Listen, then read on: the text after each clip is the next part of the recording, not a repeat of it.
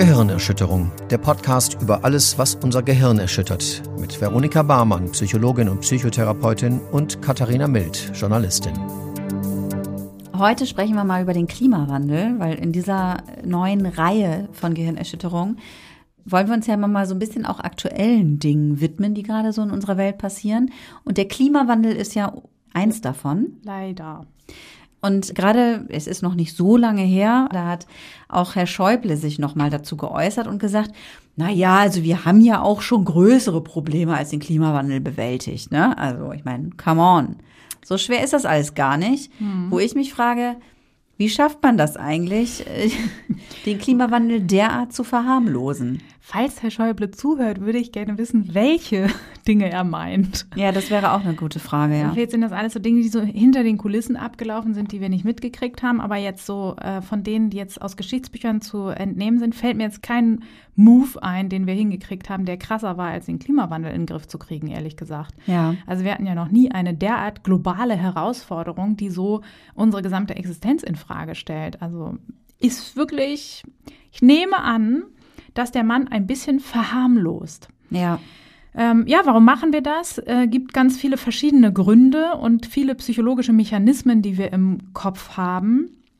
Einer kann zum Beispiel sein, dass ja, wenn wir uns sozusagen das vor Augen führen, ne, was die äh, Kosten sind und die Herausforderungen, die jetzt auf uns zukommen. Ne, also schon jetzt ist es so, dass Klimaangst ist eine Diagnose. Ne, also das ist eine Belastung, eine seelische, die insbesondere bei Kindern verbreitet ist.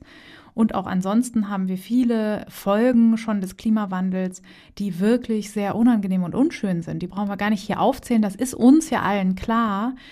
Aber das führt natürlich dazu, dass wir das lieber wegdrücken. Also sich damit zu konfrontieren, ist ja ein extrem unangenehmer Gefühlszustand der ja auch uns sehr hilflos werden lässt. Und äh, deswegen versuchen wir das eben klein zu reden. Ne? Ja, wir haben schon ganz andere Sachen gelöst. Ne? Also mehr bagatellisieren kann man ja eigentlich nicht mehr. Ne? Der mhm. äh, weiterer Effekt äh, oder äh, Effekt ist ja auch, wer ist denn schuld an der ganzen Misere? Ja, scheiße, sind irgendwie wir.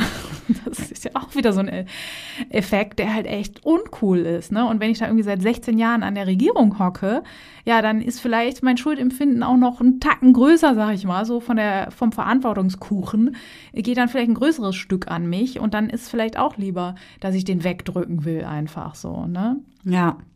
Da bietet er allerdings auch gleich noch eine Alternativlösung an, sage ich jetzt mal für die Schuld. Anstelle dessen, dass er die Schuld auf die eigenen Schultern nimmt, sagt er, naja, am wichtigsten dafür sind ja vor allem globale Allianzen. Mhm. Also mit nationalen Alleingängen, da kommt man ja eh nicht weit, ne? Ja, genau. Das ist auch so ein klassisches Argument, ne? Der Chinese höre ich immer gern auf irgendwelchen Leugnungsdiskussionen, ne? Erstens geht es ja um den Pro-Kopf-Ausstoß, ne? Ähm, und da ist halt, wenn man das äh, rechnet, ist Deutschland halt weit vorne, so. Also das stimmt auch so gar nicht, dieses Argument. Und, ey, ehrlich gesagt, finde ich, das klingt halt immer so wie, wir sitzen alle in einem Pool, ne?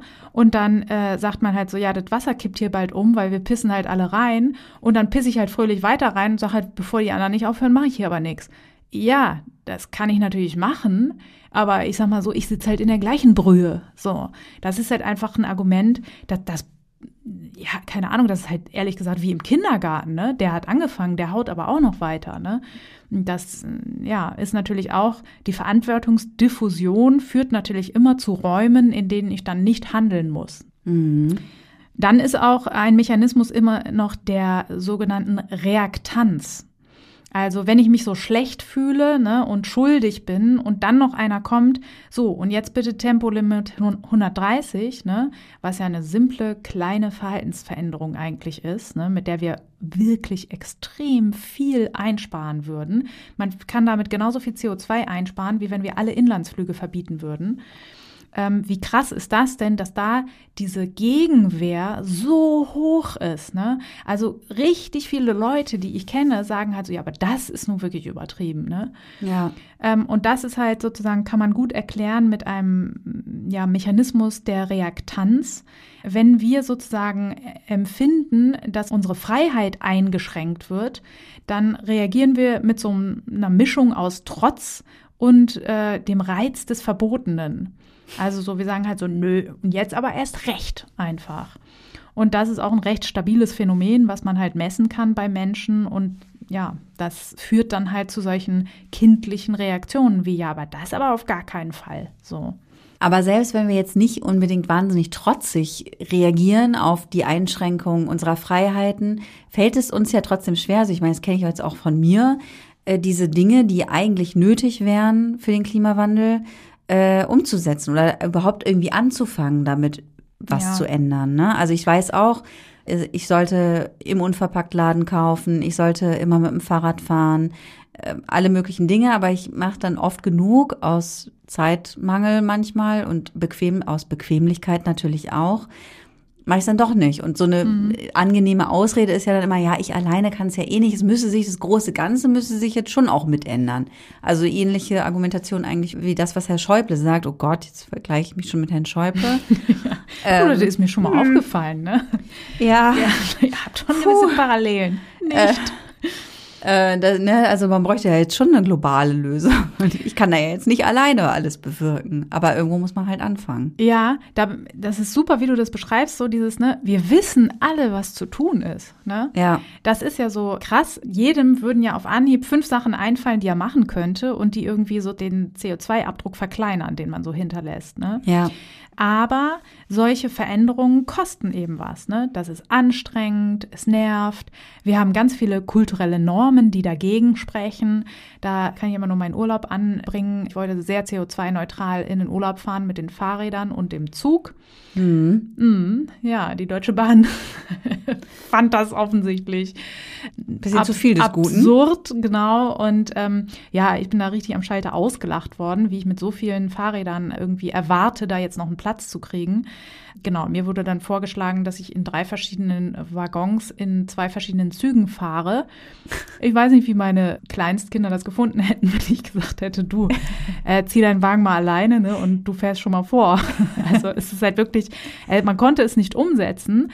Und wie es dann am Ende gelaufen ist, ist, ich bin halt mit äh, einigen Kindern im Zug gefahren und mein Partner ist dann halt mit einem wahrscheinlich dicken Diesel und äh, den Fahrrädern dahin geballert, wo wir halt starten wollten. Und ich weiß nicht, ich glaube, die CO2-Bilanz dieses Urlaubs war insgesamt nicht mehr so geil, ganz ehrlich. Mhm. Von der finanziellen Bilanz ganz zu schweigen. Ja. Und das sind halt eben auch so kulturelle Normen, die sich ja nicht von heute auf morgen verändern. Also ich sag mal so, wenn es einfach nur noch E-Autos gäbe und ähm, alles überfahr, also wenn die Mobilitätswende vollzogen wäre, dann würde es uns allen ja nicht mehr schwer fallen, emissionsfrei zu reisen oder so, ne? Solange diese Infrastruktur aber nicht geschaffen ist, muss man sich halt die Beine dafür ausreißen. Ne? Ja. Und diese Anstrengung und das Wissen aber darüber, dass es notwendig wäre, führt zu etwas, was man psychologisch kognitive Dissonanz nennt. Äh, Hagen Räther hat das ganz nett in seinem Programm, was aber auch schon, ich glaube, es auch schon älter ist. Da hat er über den Fleischkonsum so gesagt, dass viele das rechtfertigen mit dem Satz, weil es halt so lecker ist. Mhm. Und das ist so eine ganz typische kognitive Dissonanz. Ne? Ja, eigentlich müsste ich aufhören, weiß ich. Ne? Fleischkonsum ist einfach, macht überhaupt keinen Sinn, macht ethisch keinen Sinn, macht umwelttechnisch keinen Sinn. Aber mein Gott, die Wurst schmeckt halt so lecker. Ne? Wir haben ja heutzutage Ersatzprodukte, die identisch schmecken. Ne? Gibt tausend Tests, kann man sich angucken, wo Leute nicht unterscheiden können, ist das jetzt eine Wurst aus gelebtem Fleisch oder Fleisch, was man halt gebastelt hat. Aber solange es die halt nicht gibt, gehen wir halt trotzdem zum Metzger und kaufen uns eine Wurst und rechtfertigen das dann halt irgendwie, weil das fühlt sich halt scheiße an. Diese Dissonanz zwischen dem, was ich eigentlich umsetzen will und dem, was ich dann aber tue, die ist halt uncool und deswegen versuche ich die irgendwie aufzulösen, weil es halt so lecker ist oder die anderen machen ja auch nicht mit oder ja, das ist ja eine globale Geschichte, warum sollen wir uns hier die Beine ausreißen? Das ist alles Möglichkeiten, diese kognitive Dissonanz zu verringern einfach. Ja. So, und das führt dann aber natürlich, wenn die dann wieder aufgelöst ist, führt das dann natürlich dazu, dass ich nicht handle. Ja, also könnte man jetzt folgern, wir sind verloren. Ja, genau. Oder? Das, ja, das ist eigentlich auch das Fazit dieser kurz, ist eine sehr kurze Folge. nee. Aber es gibt bestimmt Tricks. Ja. Auf jeden Fall. Oh, Gott sei Dank. Und zwar, also ich habe einen ganz persönlichen Trick mit dieser kognitiven Dissonanz. Diese Schuldfrage, die habe ich tatsächlich bei mir selber gar nicht so doll. Weil jetzt zum Beispiel, als ich dann meinen Urlaub äh, CO2-technisch komplett versaut habe, ne, da haben dann auch einige schon so hämisch, ach so, Öko seid ihr dann doch nicht und so weiter. Äh, das prallt eigentlich total eiskalt an mir ab, weil ich mir einfach denke, ja, ich bin natürlich nicht perfekt. Und es ist natürlich wahnsinnig schwer, sein Verhalten zu ändern. Mhm. Aber jeder Versuch können wir doch abfeiern einfach. Ne? Also wenn du eine Mahlzeit mal, wenn du einfach mal ein veganes Gericht ausprobierst, obwohl du einfach ganz anders sozialisiert bist, das ist doch mega geil. Also da muss ich doch nicht für alle anderen Tage, an denen ich, ich mir dann irgendwie hier Schnitzelpartys veranstalte, mir vorwerfen, sondern dann kann man doch sagen, geil, dass ich das jetzt gemacht habe einfach. Also für mich ist einfach die Soll- und Haben-Rechnung irgendwie ja ganz anders, weil ich sehe das tatsächlich so. Wir sind halt erzogen worden von Menschen, die irgendwie so gelebt haben, als wären Ressourcen halt unendlich. Also ja, aber manche ja. können auch nichts wegwerfen, gerade Essen so. und so. Ja, ja, das schon, ne? Ja, und das führt paradoxerweise, da, mhm. stimmt, in, in dieser Generation auch häufiger mal dazu, dass Leute voll ökologisch sind.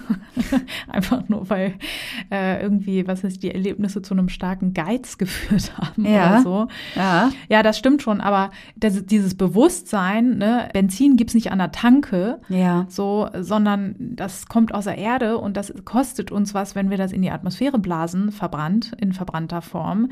Das ist ja noch nicht so alt. Ja, ja, ja, das stimmt. Also am Anfang haben wir ja gedacht, cool, industrielle Revolution, wir sind halt die Könige dieses Planeten, wir rulen das hier richtig weg und jedes Tier ist halt voll der Loser. Stellte sich raus, ist gar nicht so, ne? Weil die hätten halt schön überlebt ohne uns. Ja, in der Tat, genau umgekehrt. Genau, und deswegen finde ich eigentlich, jede geistige Veränderung, die man da bei sich selber hinkriegt, ist auf jeden Fall ein Grund zum Abfeiern. Und ich feiere das auch ehrlich gesagt bei mir so. Also ich feiere aber auch andere Sachen, so, keine Ahnung, früher habe ich auch keinen Fahrradhelm getragen und ich, ehrlich gesagt, ich weiß noch, als ich das erst mal auf hatte, so mit, weiß nicht, 22, wo ich ernsthaft dachte, wäre eine coole Idee, weil irgendwie will ich auch nicht sterben im Verkehr, habe ich mich im Spiegel gesehen und gedacht, ja, dann lieber tot, ne? und heute ist mir das pups egal, wie ich mit dem Helm aussehe, nämlich genauso dämlich wie damals, aber heute äh, habe ich mich halt weiterentwickelt und das, ich finde das super. Also ich, ich diesen Mut zur Hässlichkeit, den feiere ich jetzt zum Beispiel total ab einfach. Ich denke so, ja, ich ja, habe halt was verändert. War halt schwer, hat irgendwie 15 Jahre gedauert, na und? Jetzt, jetzt habe ich es halt, ist doch cool. Also ist das so ein bisschen der Trick, quasi sich selber zu loben dafür, was man alles, was man alles schon gut macht oder beziehungsweise wo man sich mal aus seiner Komfortzone herausbewegt und sich mal so richtig ungemütlich macht. Genau. jetzt mal. Ja. Dafür sollte man sich loben und belohnen. Ja. Damit man sich selber ein gutes Gefühl schafft und mehr davon macht. Genau. Richtig psychologische Trickkiste.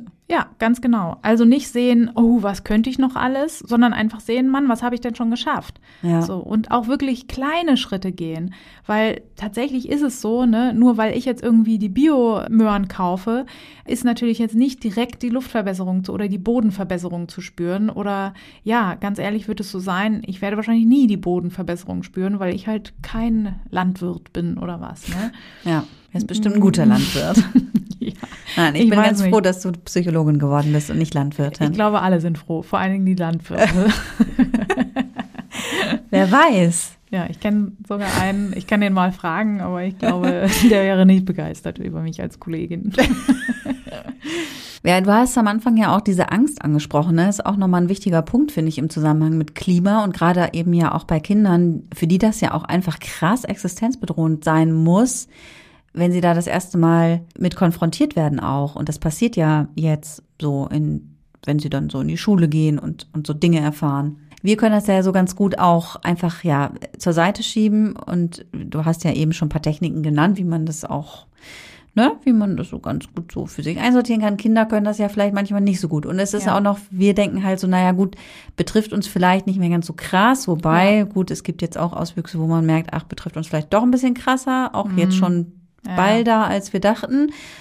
Ja. Aber was kann man denn mit dieser Angst tun, damit einen die nicht total fertig macht? Ja, also da, das mit der Angst von Kindern, das ist auch was, was mich extrem beschäftigt. Da eins meiner Kinder vor ein paar Jahren aus der Schule gekommen ist und ich habe es an der Haltestelle abgeholt und die Haltestelle ist auf einer Verkehrsinsel hier in dieser Stadt. Und es öffneten sich so die Türen der Bahn und mein Kind kam leider kreidebleich äh, herausgewankt. Und da habe ich es hab erst mal gefragt, was, was denn los und so, konnte gar keine Worte finden. Dann habe ich mich da ins Straßenbahnhäuschen erstmal gesetzt und es in den Arm genommen und gefragt, was denn los? Los. Und dann hat es halt gesagt, ja, ich habe heute in der Schule gelernt, die Welt wird irgendwie immer wärmer und dann sterben irgendwie alle Tiere und es ist irgendwie ganz, ganz schlecht für alle. So, ne? Mit mhm. richtigem Kloß im Hals und so weiter. Ne? Und da ist mir wirklich auch sehr eng um die Brust geworden, weil ich immer gerne Probleme habe von meinen Kindern, wo ich sagen kann, ach Quatsch, da ist gar kein Monster unterm Bett. Ne? Mhm. Das wird alles super gut werden. Und ähm, tja, diese Antwort kann man jetzt in dem Fall leider, leider nicht geben. Mhm. Tatsächlich auch kurz mit dem Gedanken gespielt zu sagen, die spinnen die Lehrer, das ist alles gefragt, das gibt's gar nicht. Wäre angenehm, Einfach, ja, auf gewisse Art und Weise. Auf jeden Fall, mhm. auf jeden Fall. Ähm, aber geht natürlich nicht. Und dann habe ich halt mein Kind in den Arm genommen und habe gesagt, wir können da was gegen tun und ne, wir verändern die Welt und man kann das aufhalten und man kann das Klima auch schützen und man kann auch die Natur beschützen und so weiter, ne, um natürlich sozusagen das Leid zu lindern. Und dann hat mich mein Kind halt so ganz ernst angeguckt, hat sich umgeguckt, hat so mit so einer ausschwenkenden Bewegung auf den ganzen Verkehr, der um uns herum ballerte, gezeigt und gesagt, Mama, das interessiert doch niemanden. Niemand will hier was ändern. Und das war wirklich ein extrem schrecklicher Moment in meinem Leben, muss ich ganz ehrlich sagen, mhm. weil ich da dann einfach wirklich nichts mehr sagen konnte, außer ja, das ist richtig ja, es interessiert viele Menschen nicht die Bohne leider. Und das hat halt viele Gründe, warum Leute ihr Verhalten nicht ändern, obwohl sie eben wissen, dass das total scheiße ist für die Welt. Ja. Und es ist jetzt nicht dabei geblieben, dass ich meinem Kind gesagt habe, jo, ist einfach Kacke. Sorry, hier hast du den zerknautschten Planeten, ne? Deal with it. Sondern wie wir eigentlich alle gemeinsam als Familie da rauskommen, ist diese Hilflosigkeit verändern und mildern durch was tun. Mhm. Und das ist eigentlich auch so der größte Tipp an alle da draußen, die vielleicht auch abends mal im Bett liegen und denken, fuck off, wie soll denn das alles werden? Oder Leute, deren Haus vielleicht gerade weggeschwommen ist oder Leute, deren Großeltern gerade einen Hitzschlag erlitten haben und, und, und. Es ist ja nicht so, dass das irgendwie so unkonkreter Kram ist, der irgendwann mal passiert, sondern das passiert halt jetzt. Ne? Ja. Wir haben ganz konkret in unserem Land, was ja meistens verschont wird von den meisten äh, Katastrophen, weil wir eben auf der guten Seite hier leben, äh, haben wir Todesopfer zu beklagen. Ne? Und da ist es eben wichtig, wenn man sich mit diesen Ängsten plagt, sich wirklich zu überlegen, was kann ich konkret tun? Ja wen gibt es, mit wem ich darüber sprechen kann? Wen kann ich anrufen? Wer hat vielleicht, wenn ich meinen Einfluss als zu klein einschätze, wer hat vielleicht mehr Einfluss? Also wirklich und da auch ganz konkret mal alle Menschen, die ich kenne, durchgehen und sagen, wer hat denn vielleicht mehr Geld als ich? So, ne? Wenn ich mir das jetzt persönlich nicht leisten kann zu spenden, dann kann man ja gucken, Wer kann denn spenden? Hier in Bremen ist es tatsächlich so, dass wir dann geschaut haben, wer engagiert sich denn hier? Ne? Fridays for Future. Dann haben wir nachgefragt, können wir uns da mit engagieren? So, ne? Dann haben wir geschaut, hier auf dem Marktplatz ist ja das Klimacamp zum Beispiel. Ne? Wie kann man die mhm. unterstützen? Wir sind da hingefahren, dann haben meine Kinder die interviewt tatsächlich. Ne? Und das hat denen richtig viel Kraft gegeben zu sehen, ey, da sind noch andere, die genauso denken wie ich. Und die machen einfach was. Ne? Mhm. Die hocken sich da auf dem Marktplatz und das wird jetzt auch nicht äh, von heute auf morgen die Erderwärmung verringern, aber das gibt einem halt wieder Kraft und wieder den Glauben an so die eigene, man nennt das psychologisch Selbst Wirksamkeit. Ja. ja.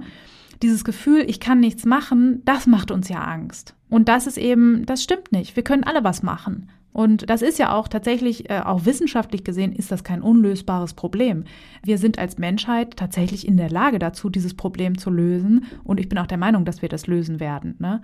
Gut, kann immer der große Knall kommen, ne? Was weiß ich, vielleicht drückt auch morgen einer das Knöpfchen und wir dann sind wir weg. Ne? Also es mhm. ist jetzt mhm. nicht, dass ich den unerschütterbaren Glauben in die Menschheit habe, aber tatsächlich ist das mit Maßnahmen zu erreichen, dass wir diese Katastrophe eben aufhalten und dafür ist jeder kleine Schritt wichtig einfach. Ja, Viele denken aber ja auch, es ist eh zu spät oder man schafft es eh nicht, weil eben ja auch oft gesagt wird, man braucht eine globale Lösung. Es reicht jetzt nicht, wenn wir persönlich oder eben auch Deutschland irgendwie was ändert, sondern es muss global und das ist ja eh völlig aussichtslos. Wir haben den Kampf eh verloren. Lassen wir es einfach bleiben, gibt's ja auch so diesen Effekt. Ja, das stimmt. Das ist auch, ich, ich mag ja immer die so bestimmte Effekte in der Psychologie und das ist einer meiner Lieblingseffekte, der What the hell-Effekt. Also quasi der äh, Scheiß drauf-Effekt. Ja. Er wird immer gern beschrieben mit Diäten, die ich natürlich für die wir natürlich für Quatsch halten. Aber wenn man sich jetzt vornimmt, weniger zu essen und dann isst man ein Stück Torte, dann denkt. Ist ja jetzt auch egal, ne? Genau, dann denkt man super oft, ja, jetzt ist auch scheißegal und isst noch, was Zehn. weiß ich, äh, fünf andere Stücke hinterher. Genau. Mhm. Was ja Humbug ist, ne? weil natürlich macht's was aus, ob ich irgendwie 300 Kalorien oder 1000 Kalorien aufnehme. Aber da setzt eben bei uns Menschen sowas ein, so, ach, jetzt ist halt auch schon egal. Ne? Es ist halt nicht perfekt. Und das ist ja auch so und ist hier ja auch noch stärker, weil gerade wenn ich, also ich jetzt als Mensch, ne, ich glaube, mein persönlicher CO2-Abdruck ist jetzt nicht irgendwie mega krass verschwenderisch, aber ich muss mich halt trotzdem einschränken. Und da könnte man ja noch mehr so ein Scheiß drauf Ding kriegen, ne? weil man sagt so, ja gut, ich habe die Kacke ja jetzt hier gar nicht verbockt und jetzt muss ich hier mein Leben einschränken. Ne? Aber, und das ist eben halt wichtig, ja, das ist einfach so, ne? Da hilft einfach Akzeptanz, ne? Genauso wie auch bei dem Tortenbeispiel Akzeptanz hilft, wenn ich in dem Moment denken würde, ja, ich habe mir jetzt zwar vorgenommen, dass ich heute keine Süßigkeiten esse, aber jetzt fand ich das Stück halt lecker und der gesellschaftliche Zusammenhang, ne, weil meistens sind es ja irgendwelche Partys oder Geburtstage, hat mich einfach zu, dazu gebracht, das zu tun und das ist völlig okay. Das würde auch zu einer Abmilderung dieses Effektes führen und dazu führen, dass ich vielleicht dann nicht noch sieben Stücke hinterher esse, weil ich auch wahnsinnig angry bin gerade auf mich und so, ne? Ja, also Akzeptanz. Genau, also das ist einfach, ne, ja, es ist jetzt halt, wie es ist, ne? Also was sollen unsere Kinder dazu sagen, ganz ehrlich? Die haben da bis jetzt noch gar nicht viel reingepupt in diese Atmosphäre. Das ist richtig. Ja. Dann oft denkt man ja auch so dieses, ja, das war jetzt aber schon immer so. Das ist auch so ein typischer Denkfehler, dem wir unterliegen. Ja, das ist korrekt, ne? Aber ich sag mal, den haben die Dinosaurier haben wahrscheinlich auch gedacht, das war jetzt hier schon immer so, ne? Und ähm, ja, mit so einem Gedanken stirbt man dann halt auch aus, ne? Also ich glaube, dass gerade eine Stärke von Menschen ist, dass sie sich ändern können und flexibel anpassen können. Und hier müssen wir uns jetzt anpassen. Auch wenn äh, die meisten Generationen, zu denen wir noch persönlichen Kontakt haben, ressourcentechnisch in Saus und Braus gelebt haben, können wir uns das halt nicht mehr leisten. Das ist einfach so. Ne? Und das finde ich auch immer dieses FDP-Argument, ja, ist aber sozial total ungerecht, dass sich dann irgendwie äh, Leute einschränken äh, und andere sich dann freikaufen können. Ja, wir werden uns alle einschränken müssen. Das ist einfach so. Ne? Und klar trifft das dann auch Menschen mit ärmeren Einkommen stärker und das sollten wir tunlichst versuchen auszugleichen. Ne? Aber ich sag mal, gesamtgesellschaftlich gesehen wird es so sein, dass wir einfach weniger verballern können. So, das ist einfach so. Ne? Und da müssen wir uns verändern. Dann ist auch noch ein sehr, sehr schöner Effekt äh, der Sunken Cost Fehler. Und das ist immer so eine Sache, wenn man jetzt zum Beispiel schon super viel investiert hat in eine Sache und es kristallisiert sich so langsam raus, war jetzt nicht so eine geile Idee, dann fällt es uns total schwer, das zuzugeben und zu sagen, ja, okay, dann drehen wir den Hahn jetzt zu und lassen das. Also salopp gesprochen, wenn man das jetzt mal überträgt, zum Beispiel auf Kohlekraftwerke. Ne? Da hat man jetzt auch schon vor 30 Jahren gemerkt, mh, das läuft jetzt hier nicht so richtig gut, ne? weil Kohle sozusagen zu gewinnen ist wahnsinnig aufwendig, wahnsinnig energiereich ne? und wir müssen immer mehr sozusagen Dörfer dafür abräumen. Und äh, also ne, die sozusagen gesellschaftlichen Kosten, die wir getragen haben, waren ja irrsinnig. Ne? Und die zu verbrennen ist ja auch absolut ungünstig. Ne? Also auch schon vor 30 Jahren war klar, dass diese Emissionen nicht gesund sind. Ne? Wir verbrennen da ja auch nicht nur reine Braunkohle, sondern allen möglichen anderen Scheiß, den wir so im Boden finden. Verblasen irgendwie Quecksilber in der Luft, von dem halt man Krebs kriegt einfach. Und das ist ja einfach ein Projekt, wo man halt schon vor sehr langer Zeit sagen können, gut, war jetzt irgendwie eine Kackidee. Ja. Wir lassen das jetzt einfach mal. Stattdessen ist natürlich auch äh, durch Lobbyismus gefördert. Ne? Da haben natürlich viele Leute ein Interesse daran. Aber so zum Beispiel Braunkohleabbau funktioniert nur, weil wir es extrem subventionieren und damit quasi ein totes Pferd reiten. Ne? Also das bringt ja überhaupt nichts. Das wissen wir ja auch. Ne? Und auch dieser äh, Kohleausstieg jetzt, ne? wenn, wenn man den nicht vereinbart hätte, hätte sich das sozusagen wirtschaftlich schon lange von alleine erledigt, viel früher. Ne? Mhm. Und das sind so Sachen, ja, wenn wir aber schon so lange da investiert haben, dann haben wir Menschen oft, können wir wirklich schlecht loslassen, sondern denken, ah, das muss man jetzt aber auch so weitermachen einfach. Also das heißt, auch wenn es aussichtslos scheint und wir viele gute Gründe finden, warum wir es einfach lassen sollten, trotzdem tun und sich immer dafür belohnen. Genau. Sich andere Leute suchen, die auch was machen. Kleiner Tipp zum Beispiel jetzt kommenden Freitag einfach mal googeln bei Fridays for Future, wo treffen wir uns denn am Freitag? Ne?